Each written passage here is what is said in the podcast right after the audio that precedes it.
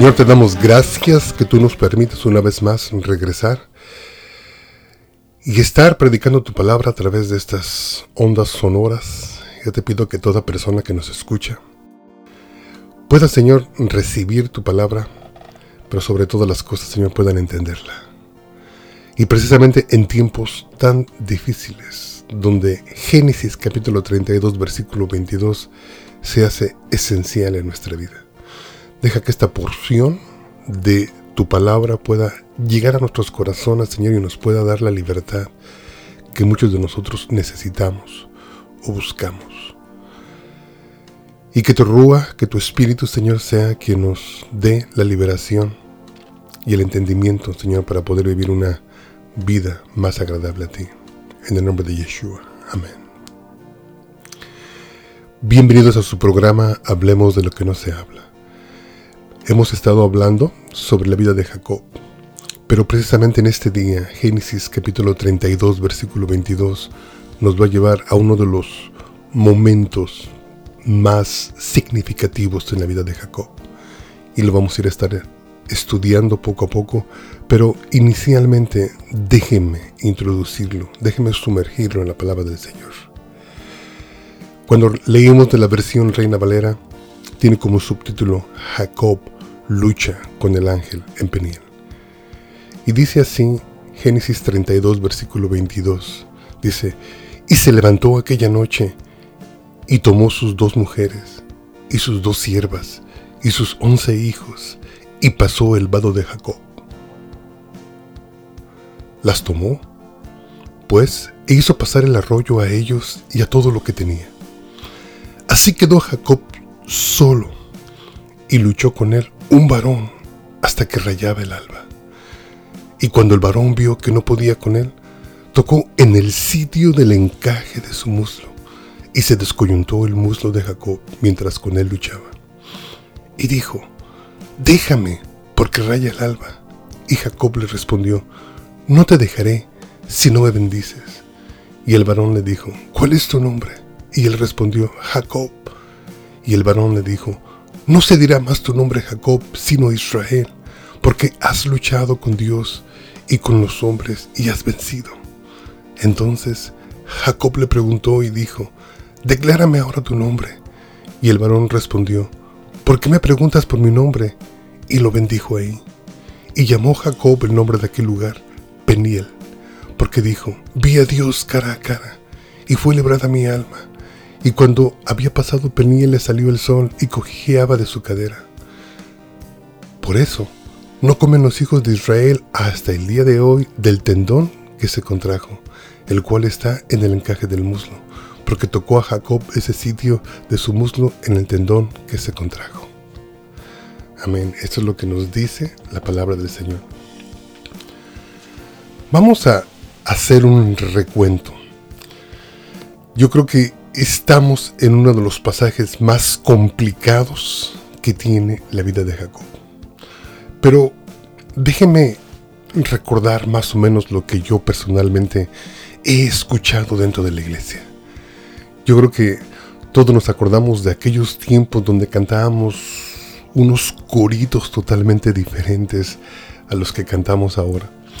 Y recuerdo este que precisamente fue inspirado a través de esta porción de la palabra, donde decía, Jacob luchó con un ángel por una bendición y repetíamos y repetíamos y repetíamos, y se hizo un coro tan sonado en aquellos días que yo creo que esa fue mi primera interacción con esta porción.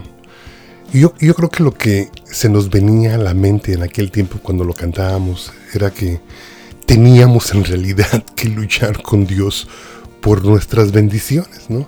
Ya sea en oración, ya sea este insistiendo, ya sea perseverando para que el Señor nos pudiera bendecir. Yo creo que crecí por muchos años con esa idea, me gustaba bastante, me motivaba bastante y no creo que sea negativa, no creo que sea mala, yo creo que es una manera de percibir esta porción. Entonces, pero nos damos cuenta que uno sigue creciendo, uno sigue escuchando, uno sigue estudiando Y cuando llego al mesianismo me doy cuenta de otras versiones, ¿no?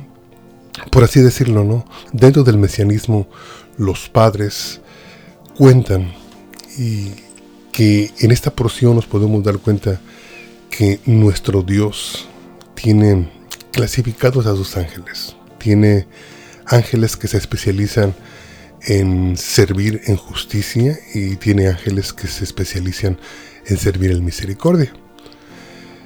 Y aquí nos podemos dar cuenta que precisamente cuando el ángel le estaba pidiendo a Jacob que lo dejara ir, era porque su turno ya se había acabado.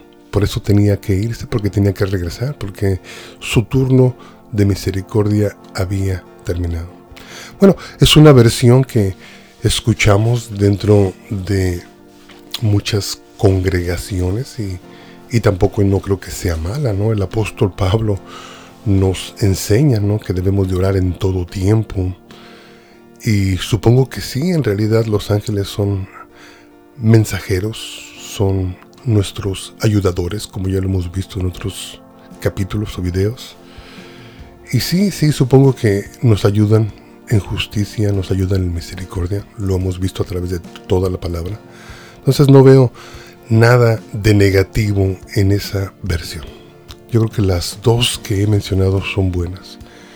Y supongo que también la versión que usted tiene este, también es buena. Toda palabra es edificativa mientras nosotros las apliquemos a nuestra vida. Pero aquí hay una versión que a mí me llamó mucho la atención. Ayer mientras estaba escuchando la radio, en inglés, estaba escuchando el testimonio de un pastor. Y este pastor dice de esta forma, dice, mi padre también era pastor. Dice, y si algo tengo que agradecerle a mi padre era que mi padre era el mismo hombre detrás del púlpito y fuera de él. Mi padre era consistente. Cuando yo escuchaba esto, yo me podía dar cuenta que realmente el ministerio que él tiene lo heredó de su padre, porque su padre lo motivó a amar el ministerio, lo motivó a ser honesto consigo mismo, lo motivó que realmente la fe cristiana se puede vivir, que la fe mesiánica realmente se puede vivir. ¿Por qué digo esto?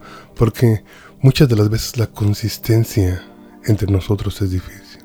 Cuando yo escucho este testimonio de este varón, de este pastor, el cómo su padre lo influenció en cada día poder dejarse observar, el no tener cosas ocultas, el dejarse ver por sus hijos y siempre estar consciente de que tus hijos lo observaban, construyó en él una imagen de nuestra fe y del ministerio donde este pastor yo lo escuchaba bastante inspirado. Y me inspiró a mí. Me inspiró a mí porque definitivamente yo creo que es una de las cosas más difíciles que yo he podido enfrentar en mi vida. El ser el consistente. El ser la misma persona que a veces estoy mostrando al mundo cuando estamos dentro de la congregación y ser la misma persona cuando estoy solo. Yo creo que eso es lo que llamamos integridad. Porque realmente nos podemos dar cuenta que cuando nosotros a veces estamos solos, actuamos de una manera diferente a que cuando estamos en compañía y precisamente no tan solo en compañía de nuestra familia, pero también en compañía de los hermanos en la fe. Entonces yo creo que la aplicación que yo le quiero dar a esto es precisamente basada en la consistencia es basada en una necesidad que yo creo que está en usted. Porque si está en mí con 30 años de ministerio, yo creo que está en usted. Y déjeme decirle por qué tenemos que atender esta situación.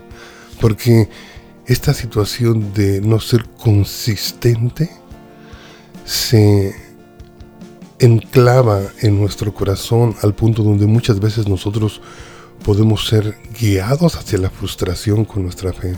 Podemos ser guiados hacia pensar que la vida cristiana solo consiste en pecar y orar, pecar y orar, pecar y orar, donde se va formando un ciclo donde no crecemos realmente espiritualmente.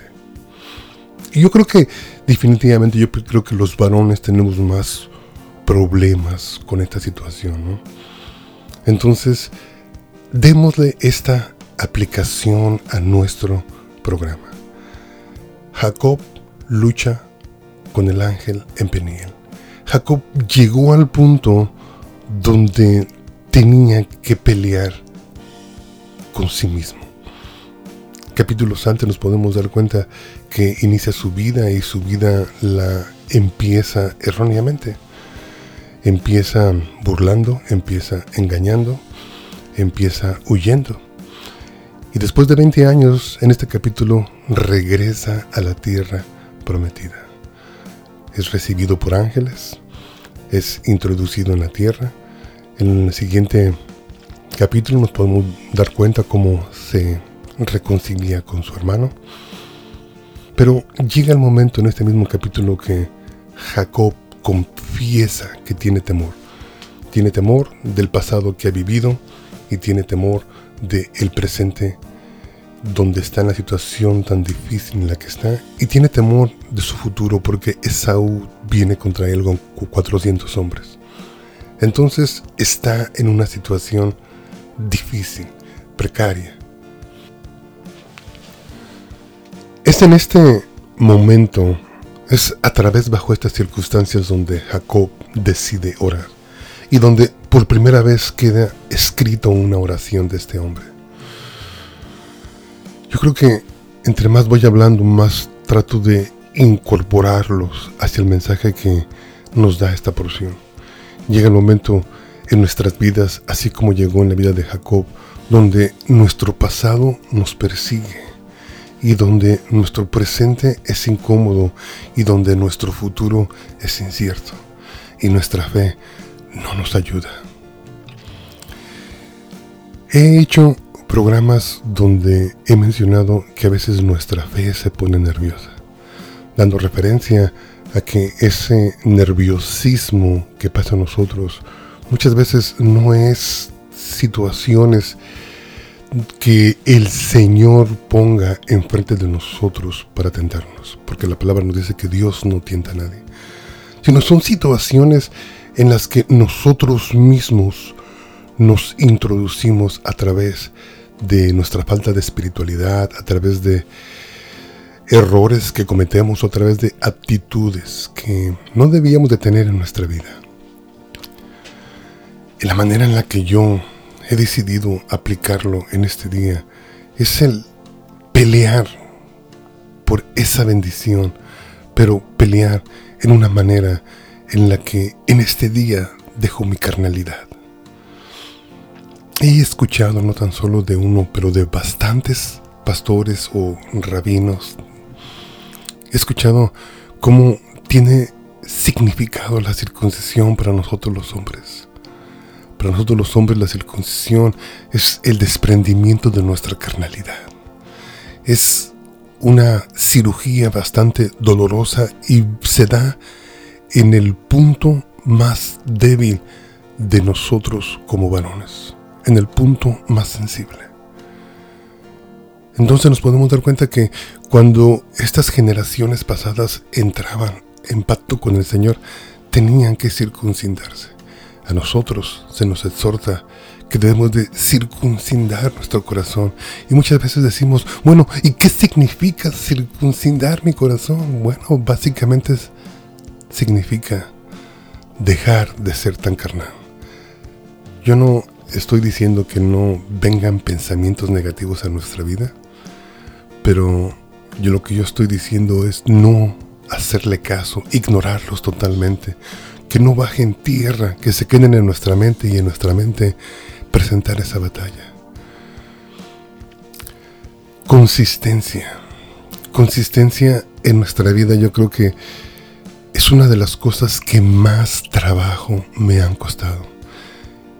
Pero también, déjeme decirle algo, es una de las cosas que más me han estorbado en mi vida.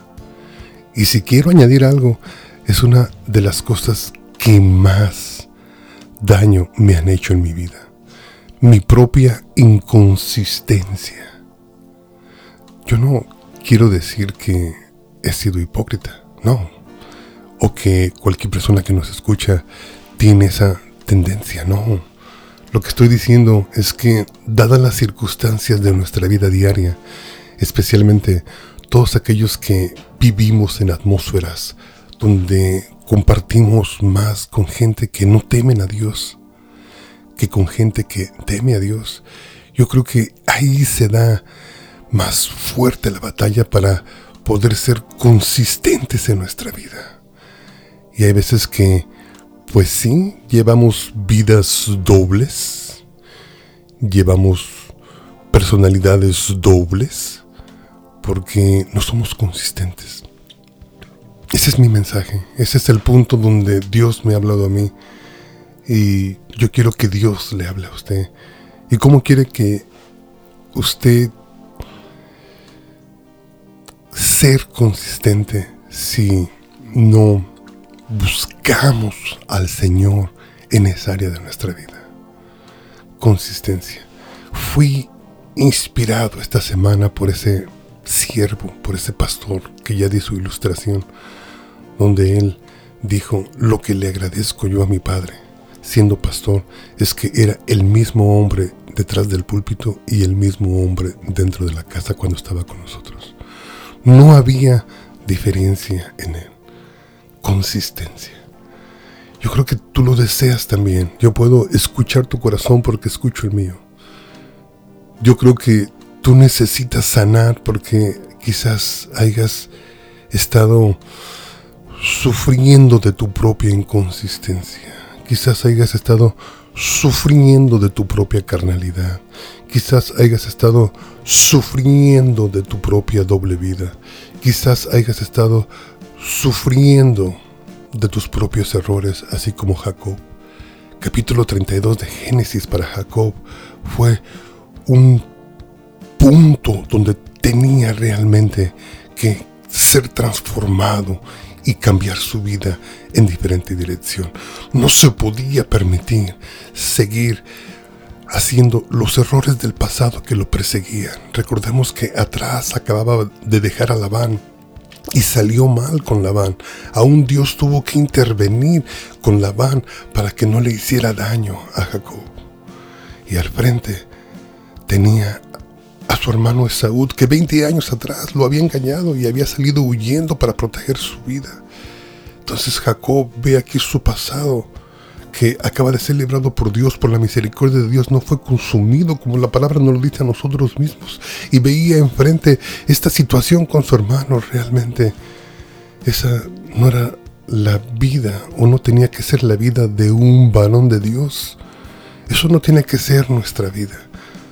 No tenemos que escondernos de cierto tipo de gente que conoce nuestro pasado o que de manera o de una manera u otra hemos dañado, nos, nos han hecho daño en el pasado, ni tampoco tenemos que este, tener miedo por enfrentar la gente que vamos a conocer eh, hacia el futuro o que vamos a enfrentar, no lo sé.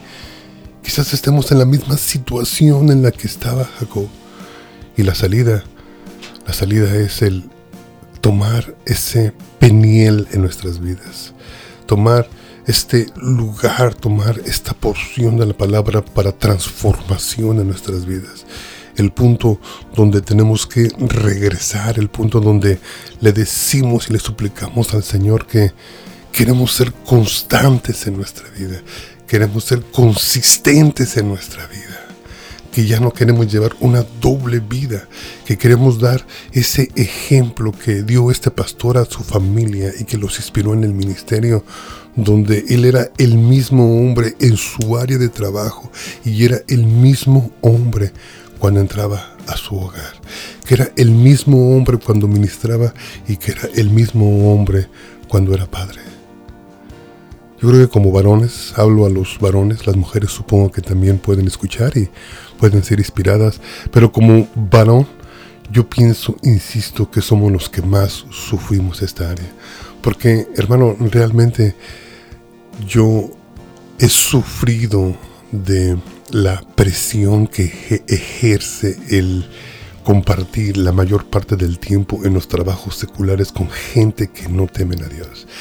Y he sufrido porque hay veces que sin darme cuenta empiezo a actuar como ellos, empiezo a hablar como ellos, empiezo a pensar como ellos, empiezo a repetir lo que ellos repiten.